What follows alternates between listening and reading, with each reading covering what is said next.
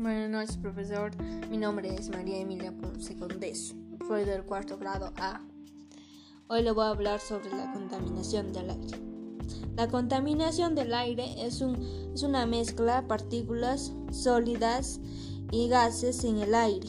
Las emisiones de los automóviles, los compuestos químicos en las fábricas, el polvo el polen y las esporas del, de homo pueden estar suspendidas partículas. Bueno, aquí en el caserío de Punray, las personas, bueno, los usuarios de aquí del caserío tienen la costumbre de quemar la basura ya que el recolector de basura no llegue hasta aquí, hasta el caserío de Punray.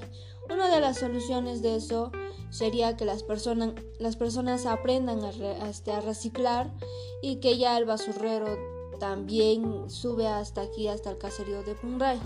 Y otro que también los agricultores contaminan, ya que al momento de quemar las basuras que están por alrededor de la chacra, diciendo que es un para que esté la chacra más limpio, ya que eso los agricultores deben evitarlo porque al momento de hacer eso con más contaminan el aire.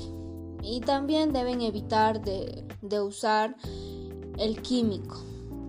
Bueno, profesor, hasta ahí fue todo. Gracias.